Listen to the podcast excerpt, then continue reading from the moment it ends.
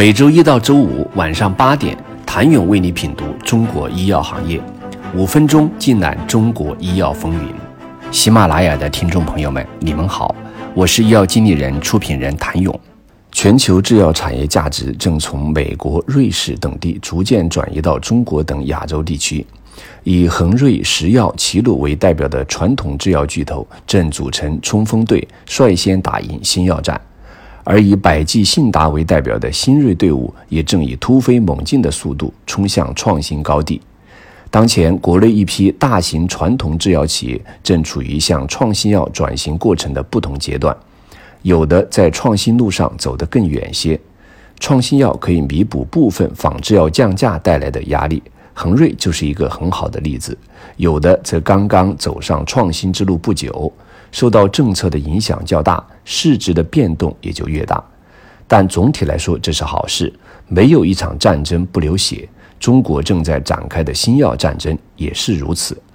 豪森药业是今年市值排名变化较大的大型制药企业，从去年的第三十三名下降到今年的第八十二名。但从财报上看，豪森药业上半年的创新药销售收入占比达到了百分之二十八点五，同比增长了百分之六十六点八。同期公司整体收入增速为百分之十点六，旗下新产品正在批量上市。二零一九年的聚乙二醇、罗塞拉泰，二零二零年的阿美替尼，二零二一年的艾米替洛福韦。均以一类创新药上市，并且争取在当年进医保。这一新药策略可以称之为节流策略，将资源聚焦于新药研发，一定程度上代表了豪森们转型创新的决心。另一方面是开源策略，即通过产品引进快速补充管线，但这一工具的使用需要考虑公司现阶段的状况。是补充成熟产品快速带来销售，还是补充更创新的早期管线，还是进行技术平台的合作？同样以豪森为例，其十月份密集布局的小核酸领域，通过合作方的平台来合作开发三个靶点，并针对肝脏相关药物进行开发。中国生物制药、科伦药业、石药、齐鲁皆是同理，但也有稍不同。每次都是拥有集采品种最多企业的齐鲁，当然也会被集采所伤。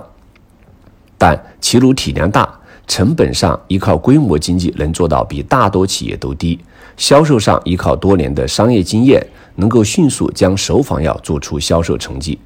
复星医药也是不太一样的例子，依靠复星集团，复星医药天生就擅长资本运作。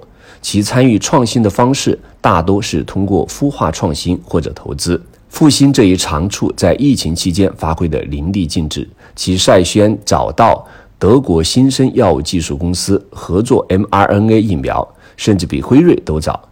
该产品前三季度给复兴带来了十五亿元的收入。这一合作带来的市值提升更多，从百亿市值跨入千亿市值之列。当然，还有其孵化的复星凯特。复星凯特上市了国内首款 CAR-T 产品阿基伦赛注射液。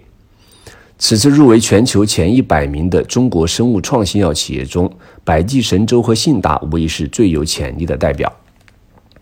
百济神州的市值排名从二零二零年的五十二位升到今年的第三十八位，再次实现了突飞猛进式的跃升。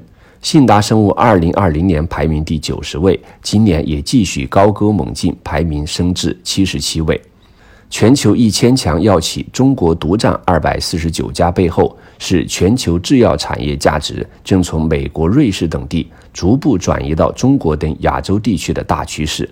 想了解中国药企如何多层次开花，力争站在国际舞台与顶级药企进行 PK，请您明天接着收听。谢谢您的收听。